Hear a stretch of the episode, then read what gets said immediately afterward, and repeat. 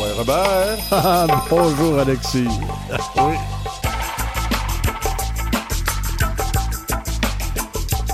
Aujourd'hui à l'émission, en deuxième bloc, on reçoit Andr- Andrew Germain Gros-Louis qui va venir nous parler de tourisme autochtone au Québec. Puis c'est de plus en plus important. hein. Il se passe beaucoup de choses. L'été s'en vient, il faut en profiter aussi. Il faut en profiter, puis il y a tellement de belles choses à découvrir. Il y a des activités, les powwows. On parlait, tu nous demandais un peu ouais, c'était ouais. quoi la route des powwows l'autre jour. On va en parler un peu avec lui, puis il y a de plein d'autres choses. Mais pour commencer, l'ami d'émission, on peut, la- on peut, on pourrait, on peut lui donner ce titre-là, je pense. Je pense hein? que oui. Hein? Il, y a, il y a un passeport spécial. Il y a un passeport spécial. Il pourrait venir euh, nous parler, dire Ah, je veux venir vous parler aujourd'hui, ça serait correct parce que c'est tout le temps super intéressant. Mon ancien professeur, Guy Sioui Durand. Quoi, Guy Quoi, quoi, quoi, Bon. Aweti. Bonjour. Ben oui, on vient, on s'est vu il n'y a pas tellement longtemps à, à la station à Odanak. Ben oui, aller mettre du gaz à Hein? Odanak. tu m'as dit de mettre mes tailleurs d'été. euh. Vous avez des drôles de fréquentation, vous autres? Ben, Ben oui. il faut, quand on est euh, autochtone, on va mettre du gaz euh, sur les communautés en général. Écoute, moi, je suis pas autochtone, puis j'y vais aussi. faut savoir qu'à Odanak, il y a Kiuna. Oui, il y a Kiuna parce que t'es professeur là-bas. C'est là que tu as été mon Oui. professeur. Comme, Exact. euh, Hey, on parle d'un livre qui est considérable, hein, qui s'appelle Créativité autochtone actuelle au Québec. C'est euh, sous la direction de Louise Vigneault. Vous avez participé évidemment à ce livre-là, comme, comme beaucoup d'autres d'ailleurs. Ça fait le, le- le- le point, en fait, sur les arts visuels, performatifs, musique, vidéo euh, dans le monde autochtone? Absolument. On a euh, un ouvrage universitaire et qui euh, a, je dirais, une particularité qui fait pour moi, euh, qui est tellement importante, c'est qu'il y a, via les entrevues transcrites, on a la parole et les propos d'artistes autochtones et principalement beaucoup de Wendat notamment. Euh, un exemple, moi, je participe en ouverture du livre sur le mode d'une conversation avec Louise Vigneault et non pas un essai ou un article comme un expert sur un domaine. Et pour moi, c'était important euh, parce que Louise, euh, je l'avais invitée en 2008 lorsqu'elle commençait ses recherches sur Zachary Vincent et que j'étais directeur artistique à Espace 400e où j'avais fait la grande exposition Zachary et ses amis pour placer euh, enfin démarrer une auto-histoire autochtone de l'art autochtone. Et donc, sur le mode de la conversation, pour moi, c'était un- une manière symbolique dans un livre écrit, savant, universitaire, de ramener l'importance de l'oralité, un peu comme nous, ensemble, via la radio, le médium nous permet la parole. Donc, pour moi, ça, c'est, ça fait une entrée dans un ouvrage où euh, qu'il y ait des entrevues avec Pierre Sioui, euh, Michel Savard, Pierre Hulin, Virginia Pessimero, Bordelot et Roma ou encore euh, euh, une entrevue qui nous rappelle l'importance de Gilles Sioui dans la musique autochtone. Oui, Pour moi, ça, est ça plus là depuis euh, quelques années, oui. Ouais, ça ensauvage le monde académique universitaire. Et ça, ça me semblait important. Sur le mode de la conversation avec Louise, ça me permet de placer ce que je, cette vision euh, d'un Wendat dans l'art. Et après, ben, on peut euh, euh, s'aligne les, les essais euh, des expertes, experts universitaires. Fondamentalement, pour moi, ce qui est important, c'est peut-être la lettre T qui se décline de deux manières. Ça vous intéresse-tu, la lettre T? Ben oui. Surtout Ben, si vous lettre à Charolian. Oui, allez-y. Ouais, hein? C'est pas rien qu'une tente, mais c'était aussi. Mais l'idée du temps, du temps, euh, du temps qui file, du temps qui fait passer, mais ici, ça devient conscience historique collective. La mémoire. Et qui fabrique la mémoire? Qui raconte? Et nous sommes entrés dans cette ère de décolonisation où c'est plus jamais sur nous sans nous, après avoir été très longtemps soit effacé ou soit que l'objet d'étude. Donc pour moi, cet aspect de présence de la parole et d'une présence euh, est importante. Deuxièmement, ça se décline, mais pour moi, c'est très important. Territoire. Circuler dans les territoires, comprendre les territoires pluriels des Premières Nations, mais aussi, et c'est ce qui est intéressant selon moi, des contributions de, des expertes et experts, euh, c'est qu'on entre dans les territoires imaginaires, et cette fois-ci sur le mode de l'analyse. Euh, et euh, je suis tellement content, par exemple, qu'on ait un essai d'Elisabeth Kane, hein, qui était ma voisine à Wendake et qui vient de nous quitter malheureusement. Euh, ben, c'est la créatrice de la boîte rouge vif et à travers son essai, par exemple, on entre dans, une, dans un questionnement des muséologies euh, de, de, toute cette époque où l'art, il est encore beaucoup dans des musées d'anthropologie et voilà qu'on s'affranchit dans des centres d'artistes, des événements, euh, des enseignements euh, et c'est ce que racontent plusieurs des, des, experts. Je dis des experts parce qu'il y a beaucoup de, de, de, femmes qui sont en histoire de l'art. Comme Véronique Audette, qui est une grande spécialiste de la musique Véronique, des musiques autochtones. Ouais. Ben, autochtone et en particulier Inou. Oui, oui, et en particulier nous, mais qu'elle introduise, par exemple, il faut se souvenir euh, l'importance, par exemple, le petit texte d'Editan Pajot qui nous ramène au Collège Manitou des années 70, mm-hmm. où commençait à germer cette musique autochtone et qui va nous amener après ça dans des festivals comme Inonegamo sur la côte nord. Mais euh, donc une histoire qui, qui, qui est au présent et qui arrive dans un ouvrage de facture et qui est presse de l'Université de Montréal. Euh, c'est important parce que euh, il y a là un dialogue qui est pas juste une qui est pas qui qui est imprimé, qui est un livre et que je recommande d'ailleurs dans la mesure où on entre autant dans les réflexions, comme je disais avec Elisabeth Kane, sur la, physiologie, le design, Par et Pajot, qui rappelle le Collège Manitou, euh, les origines et qui, on sait que ça va prendre 40 ans plus tard qu'il y ait l'institution CUNA, mais l'importance des arts et, des moyens de diffusion à l'époque. Véronique, on en vient d'en parler, mhm. les musiques autochtones, qui, elle, vraiment, elle, elle, entre dans le cœur même des textes des musiciens. Oui. Oui. Euh, non, non, mais c'est parfait comme ça. C'est tout le temps super intéressant. Mais je, je saute sur euh, Elisabeth Kane, euh, un sujet que je, on connaît pas l'importance de cette femme-là, Wendat, dans la diffusion de la culture autochtone, dans, le, tout son travail académique. J'aimerais ça que tu nous en parles un petit peu parce que elle est décédée récemment. On a vu un article dans Le Devoir, mais c'est une femme super importante, mais qu'on a peu entendu parler euh, dans au point de vue grand public. Est-ce que tu peux nous parler un petit peu plus d'elle, s'il te plaît? Je vais parler avec beaucoup d'émotion de Babette. C'est même que je l'appelais quand on jouait enfant sur la réserve. On était des voisins. Et euh, elle va être une des pionnières à étudier et à entrer par le design et la muséologie, et, mais elle va faire toute sa carrière à Chicoutimi.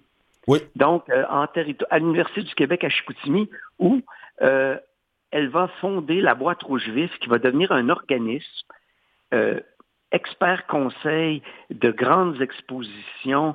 on n'a qu'à penser à nous, les Premières Nations, au Musée de la civilisation à Québec.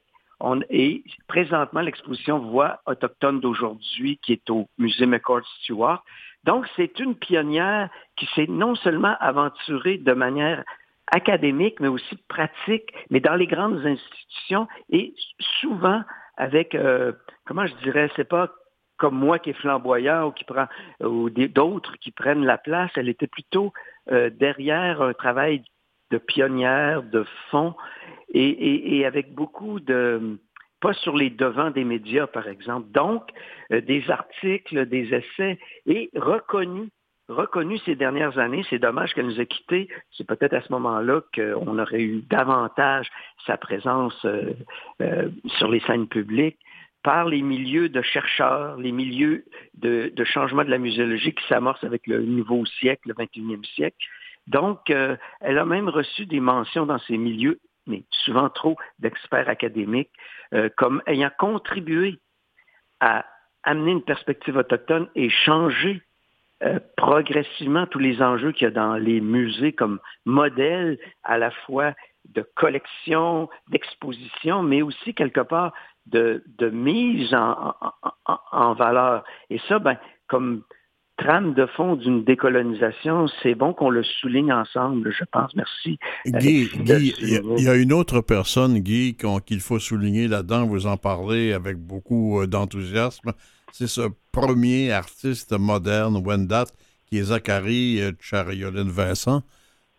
Ah ben absolument, parce que euh, moi, quand je parle aux étudiants, tantôt j'employais la lettre T, je, dis si on veut tendre vers une définition pour mieux comprendre et expliquer l'art autochtone, je lui propose les quatre P.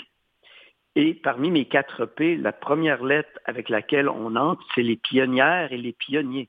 Et Zachary Terre-Vincent, c'est un pionnier qui va euh, opposer, surtout que cette année, que ce soit à présence autochtone, que ce soit dans des, événements de photographie, on se pose la question du portrait. Tout le portrait qui autrefois était fait euh, par la peinture, avec l'arrivée de la photographie, tout va changer. Et voilà qu'à la fin du 19e siècle, de manière autodidacte, mais confrontant les artistes de l'élite de Québec, euh, canadienne, française ou anglophone, euh, Zachary Vincent va passer de, celui qui se fait peindre par ses autoportraits. Il va introduire euh, la critique du système. Il va mettre en place une référence de pionnier d'une auto-histoire autochtone de l'art autochtone et il va s'intéresser de manière artistique très curieuse au nouveau médium qui est la photographie aussi.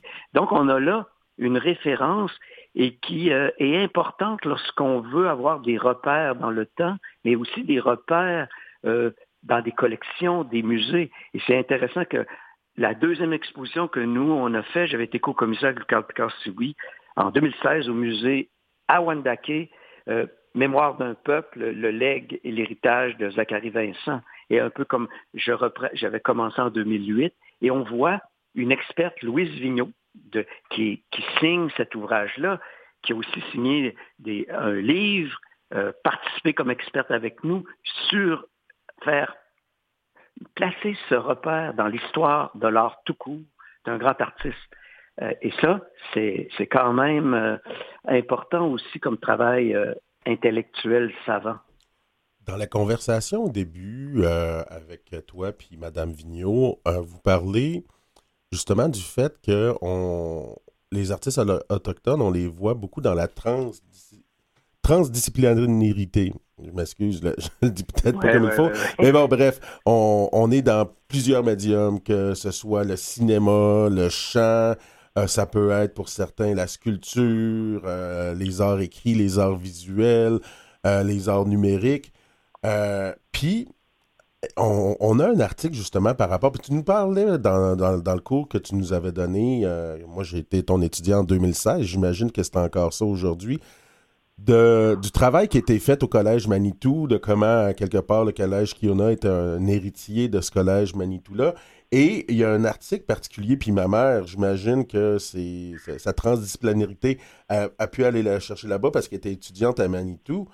Euh, matériaux traditionnels et artisans visiteurs au Collège Manitou. Est-ce que tu peux nous parler un peu justement de cet article-là? Oui, oui. De, qu'est-ce qui se passait au Collège Manitou? Et de qu'est-ce qui se passe présentement, puis ça devrait intéresser tous les auditrices, les auditeurs.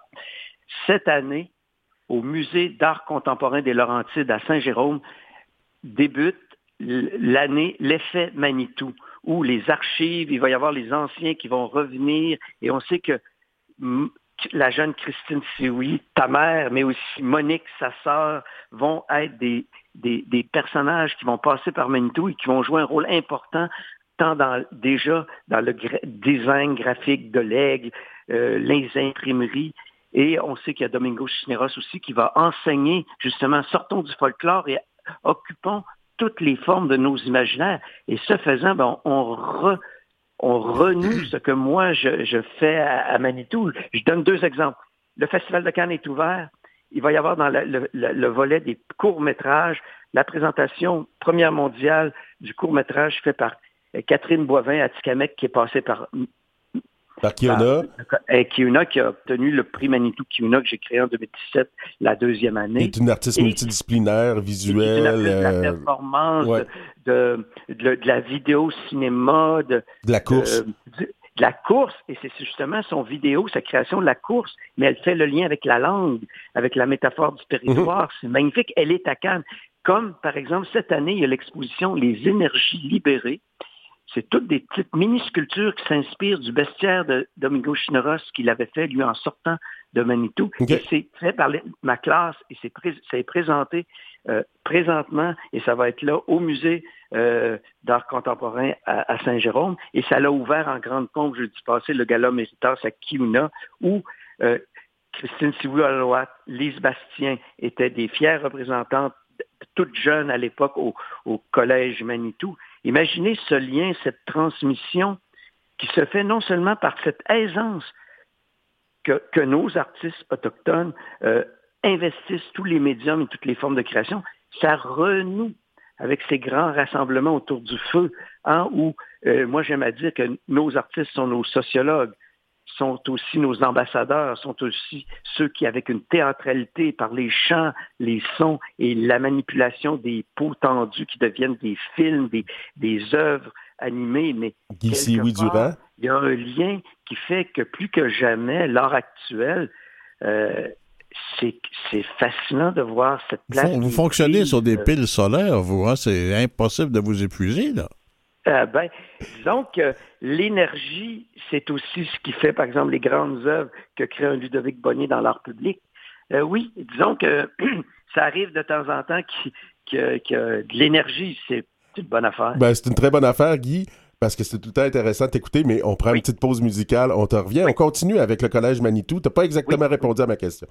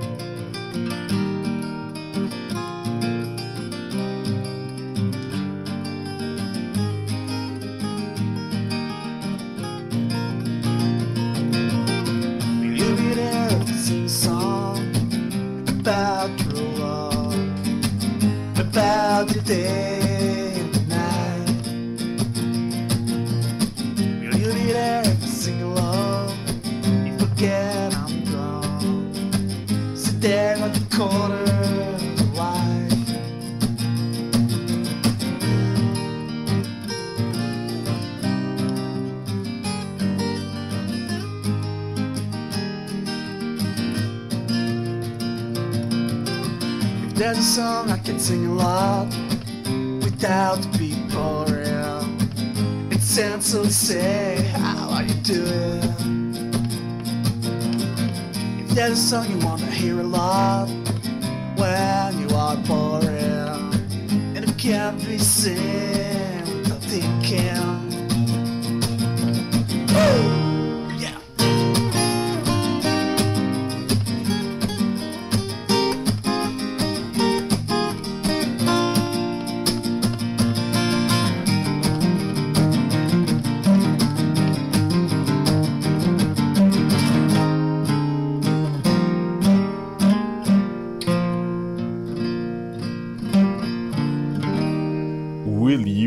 Maxime Grenier, un Wendat de Wendake. On est de retour avec Guy Sioui Durand qui vient nous parler de, du livre Créativité autochtone actuelle au Québec, art visuel et performatif, musique et vidéo, donc sous la direction de Louise Vigneault.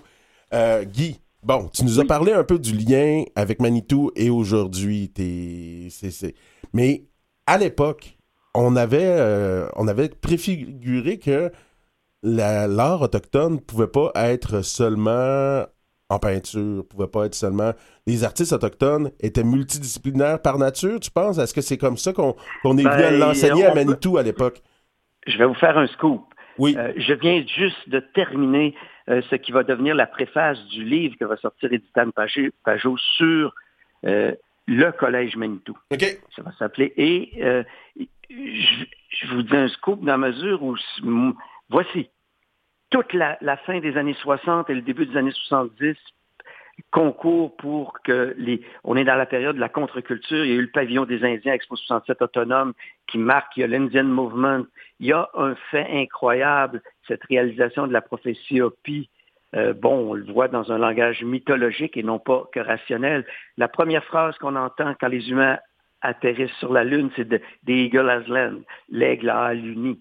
Hum. Et c'était la réponse du vieux sage qui avait dit aux jeunes, qui avait posé la question, quand est-ce qu'on va cesser de n'être que dans des réductions et qu'on va retrouver euh, notre place dans toutes les Amériques après 400 ans de colonisation? Et le vieux sage avait dit, quand l'aigle euh, posera ses pattes sur la Lune. Hum. Donc, il faut sentir là-dedans toute une jeunesse et un mouvement de contre-culture, mais aussi d'installation, que ce soit dans la société québécoise avec l'arrivée des, des, des cégeps, que ce soit cette, cette euh, effervescence de militantisme et d'activisme qui se réveille.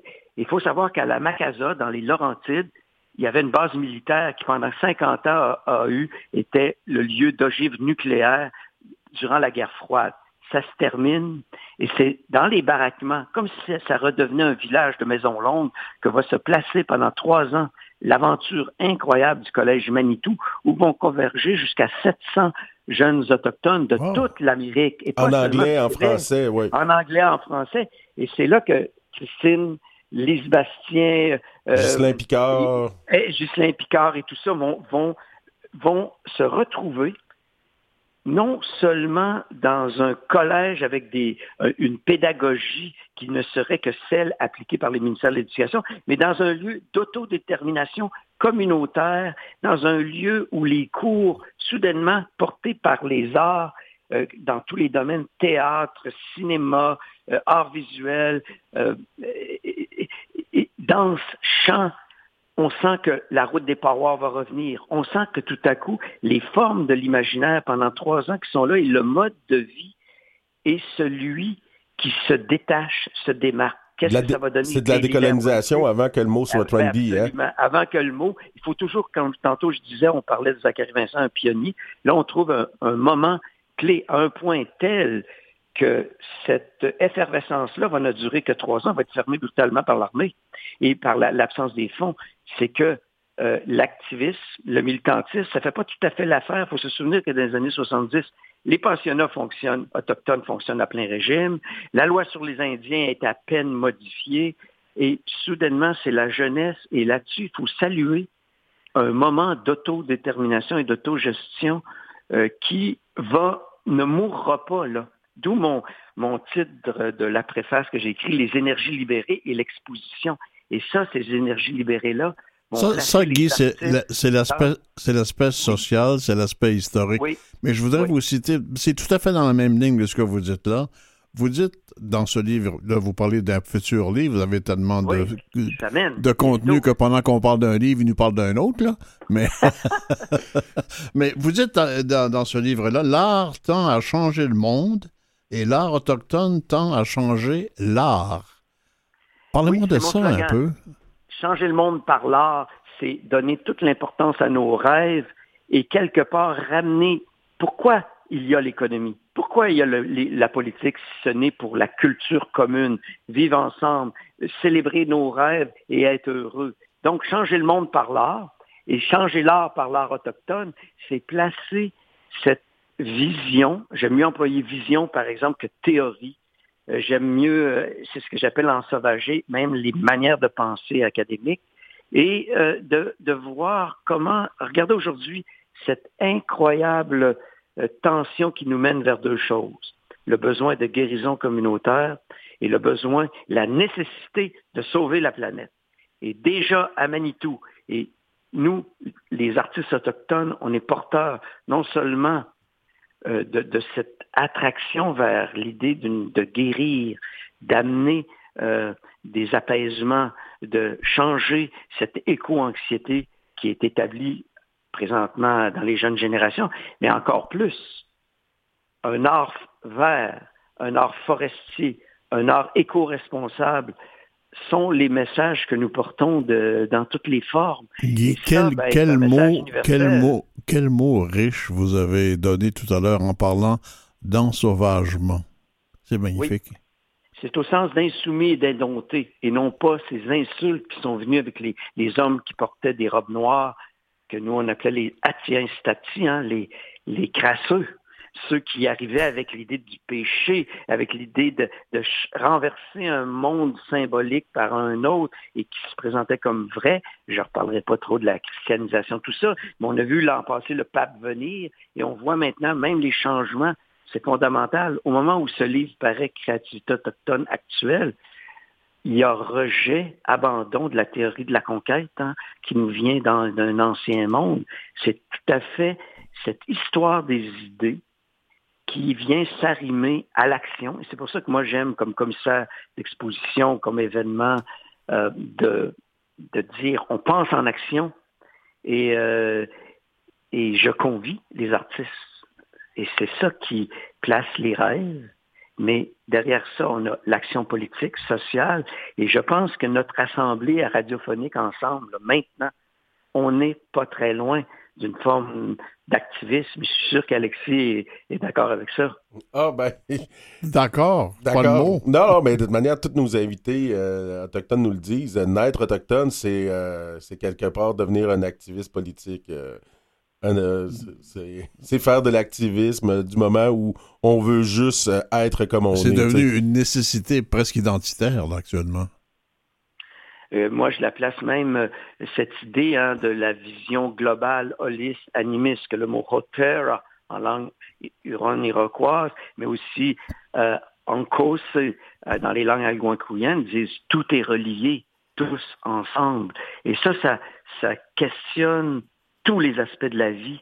Et ce qui est beau avec le livre euh, qui paraît, euh, la vie intellectuelle, la vie spirituelle, ça inclut hein, non seulement la vie des idées, euh, le rapport sacré à l'univers, mais encore les sciences. Et ça, c'est important d'avoir cette perspective-là. C'est ça, changer les, les, visions, les perspectives, tant dans l'art que dans la manière de communiquer et de réfléchir le monde.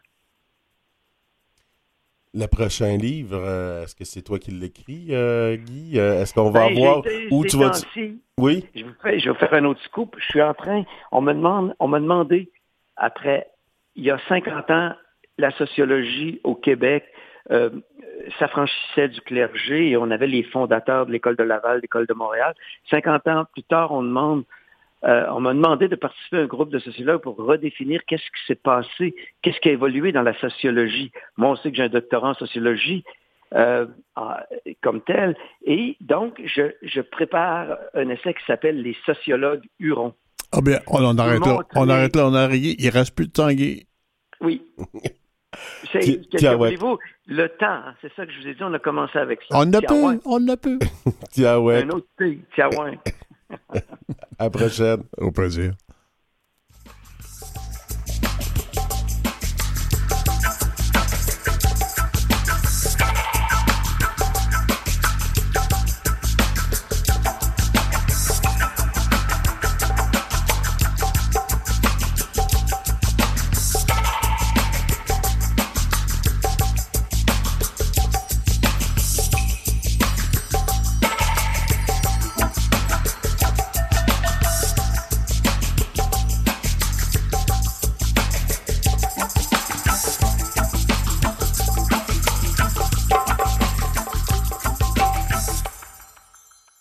Écoutez Coué Bonjour avec Robert Blondin et Alexis Wawanolwat. Parlons maintenant de touristes autochtones avec Andrew Germain Gros-Louis. Et là, on a quelqu'un pour répondre à ma question sur les parois au Québec. Oui, la route des parois. Je te parlais de ça dans une émission précédente, puis tu m'as dit, c'est quoi ça? Quoi, euh, Andrew Germain? Quoi, Alexis? Quoi, Robert? Bonjour. Ça va bien? Ça va super bien. Hey, euh, on va commencer par ça parce que il euh, y a beaucoup de personnes qui ne connaissent pas c'est quoi la route des powwows, dont Robert. Ah, c'est ça. Euh, c'est comment on peut définir la route des powwows au Québec? Ben en fait, la route des powwows, c'est simplement plusieurs powwows qui se déroulent partout sur le beau territoire Québec du Québec et euh, c'est euh, un rassemblement de plusieurs communautés euh, qui viennent chanter au son des, des, des, tambours et de danser ensemble, de festoyer, de, de, partager leur culture, de partager leurs magnifiques régalia qu'ils ont confectionnés, qui ont amélioré durant la période hivernale, vendre de l'artisanat, vendre de la nourriture, partager des connaissances avec des, des Autochtones, mais aussi des Allochtones Donc, euh, c'est vraiment une route que les gens peuvent suivre. Là, on l'a sur notre site Internet, on la tient à jour, euh, Tourisme autochtone Québec, baroblique Power.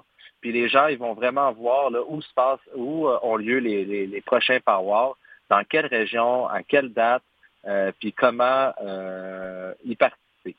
Là, pour arriver à ces donc j'y vais avec mon, mon petit VR, par exemple. Je peux arriver là, j'ai une chance de pouvoir rester dans le coin pour une soirée ou deux au Power? Ben en fait, les powwows, ça invite tout le monde. Euh, donc, tout le monde est invité à, à, à, faire part de, de.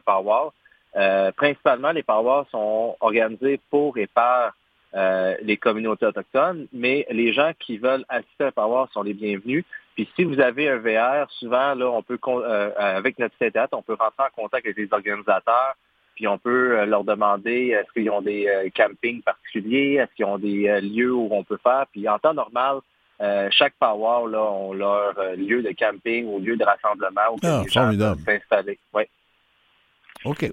Donc, Robert, euh, on, va, devoir un power cet été? Absolument. Plus qu'un. Plus qu'un. Je vais faire dans plusieurs, c'est sûr. Ben, si je peux vous donner quelques, quelques idées de power, on a parlé que ah, les power étaient disponibles, mais j'ai quelques petits favoris chouchous. Mon premier, c'est le power de Ganawagé à Montréal, le 8 et 9 juillet. Euh, qui est un power qui est très proche de la métropole, qui est très proche de, beaucoup de gens, mais qui, euh, qui a lieu là, sur, euh, sur l'île qui, est en face de l'île de Montréal. Eux, ils ont un style traditionnel. Puis c'est vraiment un lieu là, vraiment de partage, de, où on a beaucoup, beaucoup de communautés qui y participent. sinon, il y a le Power d'Odanak aussi, qui, est entre Montréal et Québec, qui est, qui est, très connu le 21 au 23 juillet.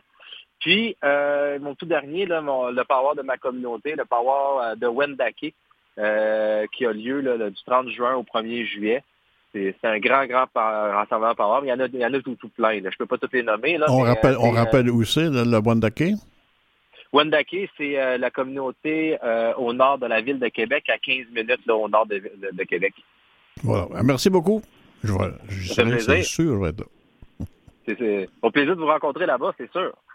Puis, euh, de toute manière, c'est pas bien, compliqué non plus si jamais on ne trouve pas le site de tourismeautochtone.com. Euh, on a juste à taper Route des Powwows sur, euh, sur Google. C'est ça que tu viens de faire, dans ce hein? non, parce que ça vaut vraiment la peine. C'est un des moments privilégiés pour les Autochtones, les non-Autochtones, pour s'initier à la culture autochtone. Puis euh, moi, je pense que c'est important pour les, les, auditeurs puissent non seulement nous entendre, on, fait quand même un, certain travail pour partager cette culture-là ici, mais d'aller sur place, d'aller voir, d'aller sentir aussi, parce que le rythme des tambours, là, c'est comme le cœur de la terre-mère qui bat. Et en profiter pour se défaire de certains préjugés aussi. Oui. Oui, vraiment, vraiment. Puis euh, on a aussi fait une étude auprès des Québécois, là.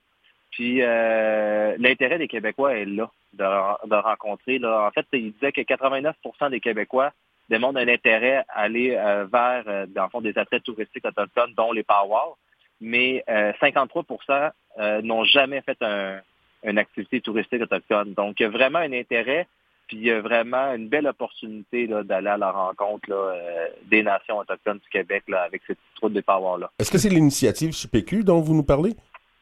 Non, ça c'est l'étude qu'on a faite auprès des Québécois. L'initiative CPQ, euh, c'est bien que tu en parles. Euh, c'est une initiative qu'on a développée auprès de nos entreprises. 19 entreprises de chez Tourisme Autochtone y participent. C'est une entreprise, CPQ, ça veut dire vert en Inuit OK. Euh, puis c'est une initiative de tourisme durable. Donc nous, pour euh, Tourisme autochtone Québec, le tourisme durable, oui, c'est vert, mais c'est également euh, de permettre à nos membres de perpétuer les traditions, d'offrir un tourisme qui est, durable, mais par la transmission du savoir-faire, par les pratiques, les bonnes pratiques qui sont mises en place. Donc, c'est vraiment une initiative là, qui, qui est mise en place pour euh, certifier ces entreprises-là d'un tourisme durable, mais un touriste qui, crée une économie aussi pour la communauté, etc. etc. C'est plein de belles démarches qu'on a mis en place pour nos, pour nos entreprises. Parce que si euh, tu me permets, c'est un des éléments qui est intéressant avec le tourisme autochtone, c'est que d'un côté, on, on, développe de l'emploi, mais on développe de l'emploi qui correspond souvent aux valeurs des membres des Premières Nations, des membres autochtones, et qui permettent de faire continuer à faire vivre la culture dans bien des cas. Tout à fait raison. Puis euh, non seulement ça, on voit aussi que euh, l'intérêt des allochtones est là envers ça, mais c'est beau de voir que euh, cet intérêt-là permet aux communautés autochtones de se rapprocher de leur culture et de la préserver, de la transmettre de génération en génération. Donc, c'est ça le tourisme durable. Hein. C'est vraiment, c'est je pense qu'il n'y a pas plus durable que ça quand on parle de tourisme autochtone. Ça me fait penser à une chose, que souvent, euh, depuis longtemps, on entend parler d'associations d'exploitants touristiques, si on veut. C'est toujours lié au fait d'augmenter les revenus annuels de tourisme habituellement. Dans votre cas, c'est loin d'être ça. C'est vraiment un engagement culturel de partage entre autres avec les allophones. Ben, je pense qu'il y a un élément commercial aussi qu'il ne faut pas oublier. Oui, mais c'est pas axé uniquement là-dessus. Ça. ça. passe par la culture, tu sais. vraiment, euh, vous avez tout à fait tous les deux euh, euh, raison. puis oui, ça passe par la culture, puis ça passe aussi par ce, gain économique-là, mais le gain aussi sociétal qu'on a dans la communauté de ce rapprochement-là. Puis dans les dernières années, là, on, on le voit vraiment qu'il y a un intérêt pour les Québécois puis les gens de se rapprocher de ces, de ces communautés-là. On, en est bien fiers. Le développement d'entreprises touristiques pour accompagner des fois en, coaching interculturel des entrepreneurs, je peux voir qu'il peut y avoir des difficultés, entre autres, euh, le financement euh, de, ces entreprises-là. Dans la mesure où un entrepreneur qui est basé sur une réserve peut avoir de la difficulté à aller chercher ce financement-là. Est-ce qu'on a à Touristes autochtones des initiatives ou euh, des possibilités d'aider des entrepreneurs autochtones pour les questions de financement, de garantie euh, pour les prêts ou des choses comme ça? Oui, euh, oui, en fait, Tourisme autochtone, c'est pas juste la promotion en fait des, attraits touristiques de, nos membres. On fait beaucoup d'accompagnement, de développement, de la représentation au niveau de différents paliers gouvernementaux. Euh, donc, on est vraiment là pour euh, épauler les entrepreneurs, les, conseils de bande, les nations qui, veulent développer euh, le secteur touristique autochtone. puis on, est là tout au long de la démarche, que ce soit un entrepreneur qui a une idée jusqu'à l'entrepreneur qui ça fait plusieurs années qui est là, qui a besoin de financement. nous, on, est conscient de la demande, tant à l'intra qu'à l'international pour le tourisme autochtone. Puis on travaille avec tous les paliers gouvernementaux, mais aussi d'autres associations touristiques autochtones, dont euh, Tourisme autochtone Canada. Puis euh, je pourrais même dire qu'on on, est euh, la plus vieille association touristique autochtone au Canada avec nos 32 ans. donc, on a vraiment une belle, on a développé une belle façon de, de, travailler avec nos membres puis avec les communautés. Fait que ça, ça, ça, fait le tour j'ai ici, je vois ça, projet même Mamo Oui Notan, qui signifie vivre ensemble en Atikamek. C'est quoi un peu ça? Totan. Ah, merci. Euh, ah, ben, en fait, euh, avec euh, la, pandémie, avec l'étude qu'on a faite auprès des Québécois qui ont montré leur intérêt à, se rapprocher puis à en apprendre plus sur les, cultures autochtones, oui, on fait du tourisme autochtone, mais aussi on a pour mission de rapprocher euh, ces deux euh, peuples-là, autochtones et allochtones. Et euh, Mamo Winnie Totan, qui veut dire vivre ensemble en Atikamek, c'est notre campagne sociétale qui vise vraiment à créer de l'éducation autour des communautés autochtones du Québec, puis de la richesse culturelle, de développer aussi le potentiel touristique, donc de démontrer que le tourisme est un outil pour aller à la rencontre l'un de l'autre, et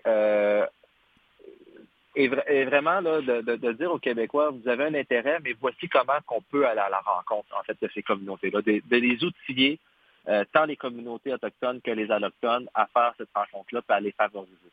Et vous avez identifié des allophones qui... Des, euh, euh, allochtones. À chaque fois, je me fais avoir avec ça. Des, allochtones. trois segments de clientèle que j'aime beaucoup de la façon que vous, vous le décrivez. Les cœurs grands ouverts, les assoiffés d'aventure et les férus de culture. C'est vraiment trois chemins différents, mais qui mènent au même endroit. Oui, tout à fait, tout à fait. C'est dans, notre dans notre étude, ça a démontré que c'est vraiment notre clientèle cible, des gens qui, ont un potentiel très élevé vers le tourisme autochtone. ça fait partie aussi de nos secteurs d'activité. On a parlé des powers, mais je pourrais même rajouter en fait la route des musées. Euh, parce qu'au Québec, là, on a beaucoup de musées. On a le musée d'Odanak, qui est le plus vieux euh, musée autochtone au Québec, le musée de Innu de Mastoyache au Saguenay, le musée Huron-Wendat à Wendake. Euh, il y a aussi des attraits là, un peu plus technologiques, dont on a vu l'apparition l'été passé avec Onwa Lumina à Wendake, mmh. un parcours lumineux de 1,2 km. La maison de culture Innu ici à Quanichit. Oui, oui, Equanichit, euh, un des endroits favoris euh, euh, à, moi, avec Rita, qui, est magnifique. oui, qui est souvent là à l'accueil en plus. Moi, les deux fois que je suis allé, Rita était là. oui, c'est vraiment une personne incroyable. Puis le site culturel à Gaspeg, proche de Gaspé, les gens qui vont en Gaspésie, ce site-là vaut vraiment le détour. tout l'hiver, les femmes de la communauté fabriquent de l'artisanat, puis ils vendent l'artisanat au courant de l'été. C'est vraiment, c'est vraiment incroyable. Puis on a aussi euh, beaucoup d'aventures nature, euh, des randonnées en nature. Tu sais, les Autochtones, on sait, sont très proches euh, de la nature et de l'environnement. On a le Mont Ham qui a développé, avec les grands conseils de la Benaki, un beau parcours là, à, l'extérieur qui, qui, est vraiment incroyable. Avec un point d'interprétation, je pense, aussi au chalet.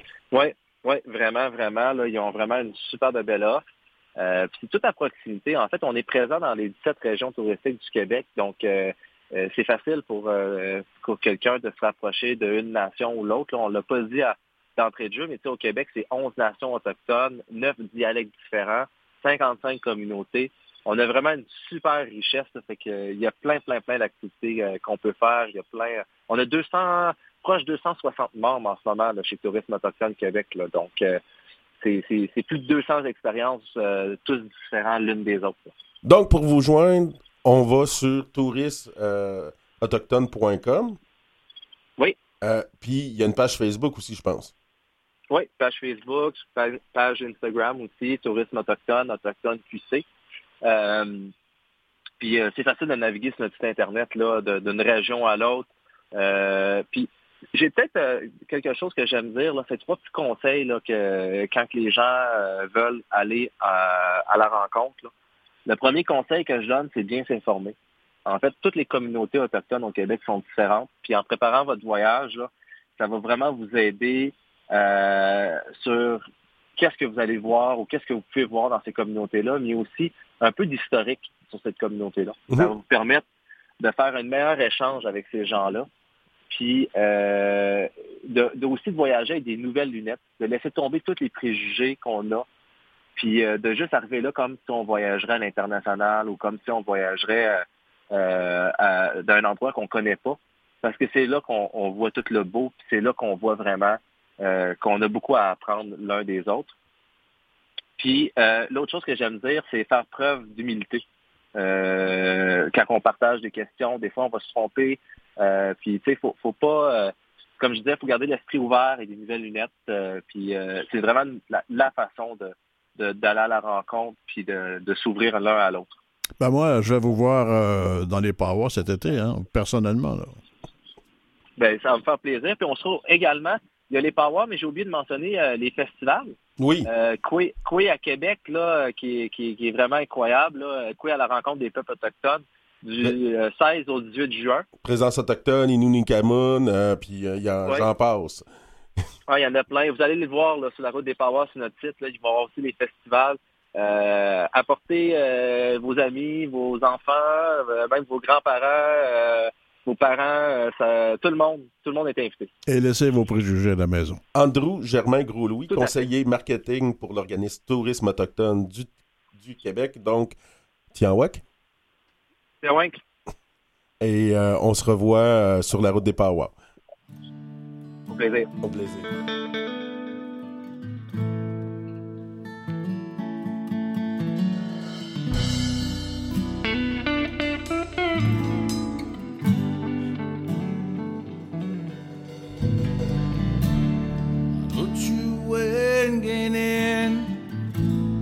with my den. Shaking in every quatum.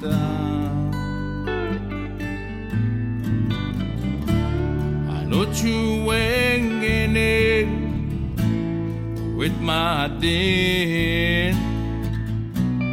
Shaking in.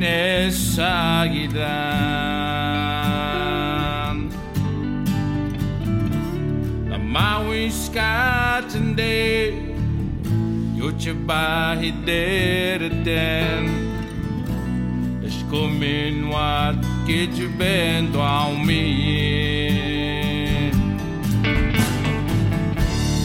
Mire de ten aan oud. En wou me dan je neemt. Je ritme in wat je bent.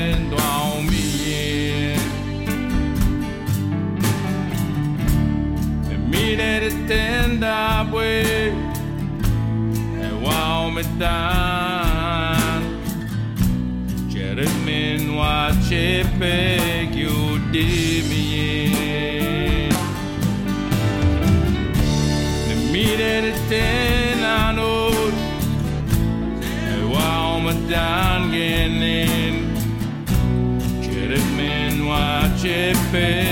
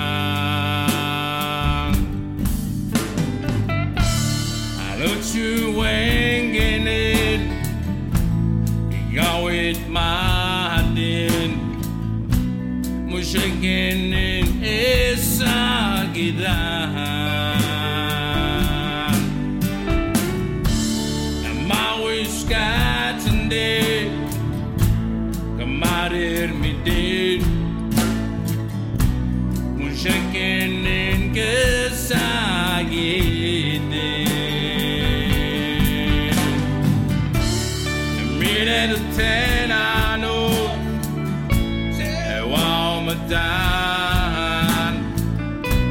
Gentlemen, watch it better.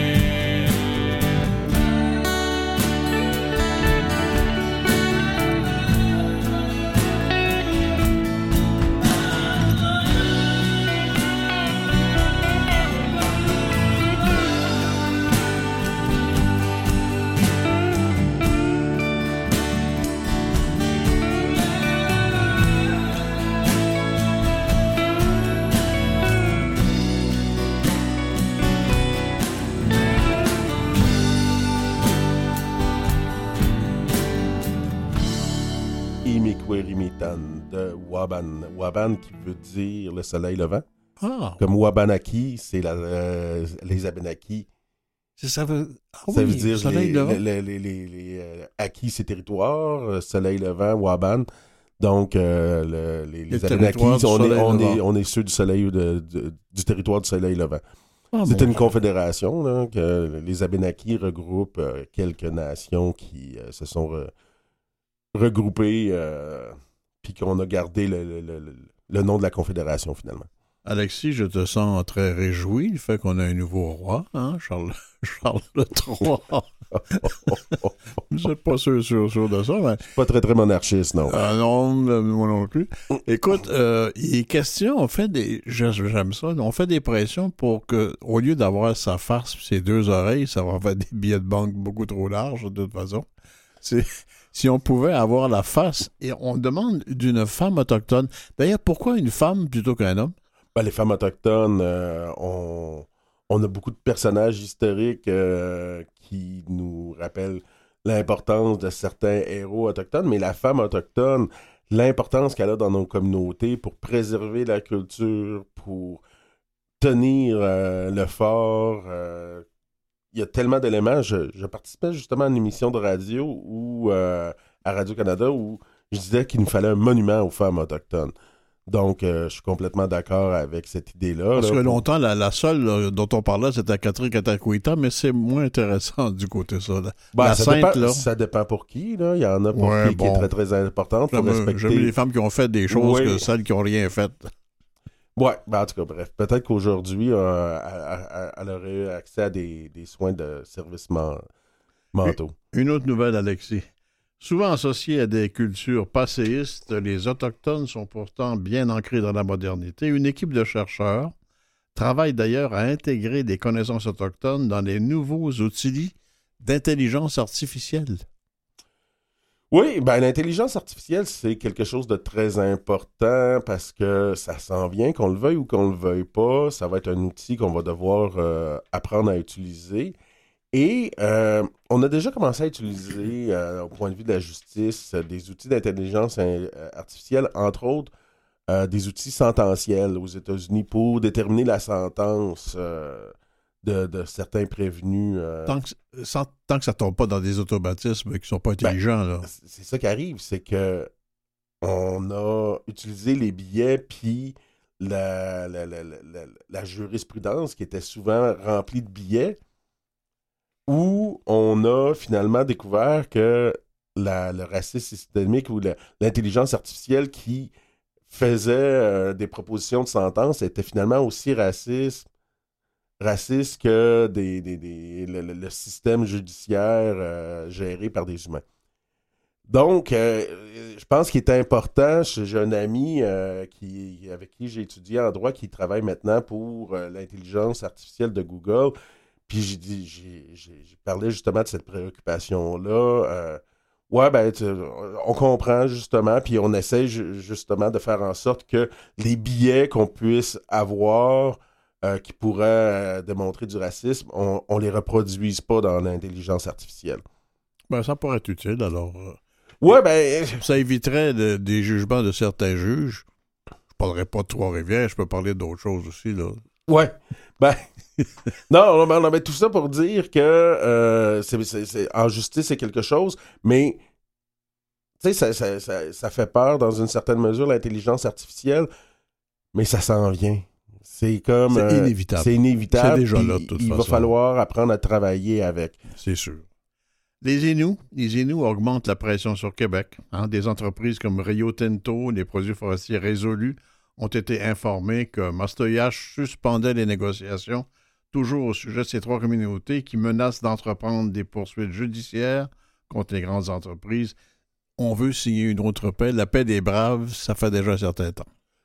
Oui. Surtout qu'on a parlé à, la dernière émission, on en reparle souvent. On avait promis, avec quasiment écrit dans le rock, que le 31 décembre, on en allait arriver avec une entente de principe. Et euh, on est là en mai, là, puis le 31 décembre, il est quand même passé depuis quelques jours, depuis euh, quelques semaines. On n'a toujours pas cette entente de principe-là. On, les, négociations sont complètement bloquées du point de vue du gouvernement du Québec. Le gouvernement fédéral est prêt. Les trois communautés sont prêtes. Euh, qu'est-ce qui se passe maintenant? Puis, tu sais, il y, a ça d'un côté, puis là, on a le blocus euh, des Atikamekw par rapport à la foresterie, où on vient dire de la part du gouvernement du Québec, on va mettre des négociations en place pour euh, essayer de régler le problème. C'est tout le temps à se demander euh, c'est quoi la valeur de la parole du gouvernement dans ce genre de situation-là? Les travaux euh, ont, très avancé, ils achèvent en fait là avec euh, Pacatacon. Euh, tu as des nouvelles de ça un peu? Ah, on dit que mettre des mots ensemble sur des vécus, ils sont réunis, etc., pour y, voir, y voir un peu plus clair. Et on n'a pas eu de nouvelles vraiment des, des, de ce qui est sorti de, ces rencontres, dans ces rencontres-là. Non, en effet, comment on peut actualiser ce genre de rencontres-là qui peuvent être très, très, très importantes. Mais il faut qu'il y ait des, résultats puis euh, des outils qui sortent de ces, euh, de ces colloques-là. Donc, euh, on va attendre, on va espérer que ça se fasse rapidement.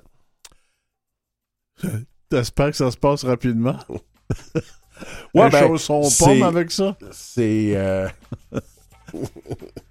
Ah, écoute, l'émission. On peut être optimiste. Écoute, on reviendra là-dessus, euh, Alexis. Robert Alexis. Blondin. Ah, Alexis va avec nous. Mathieu Messier, Messier Tessier, qui est là. Claire Guérin à la recherche et nous, on revient la semaine prochaine. À la semaine prochaine, Madachi.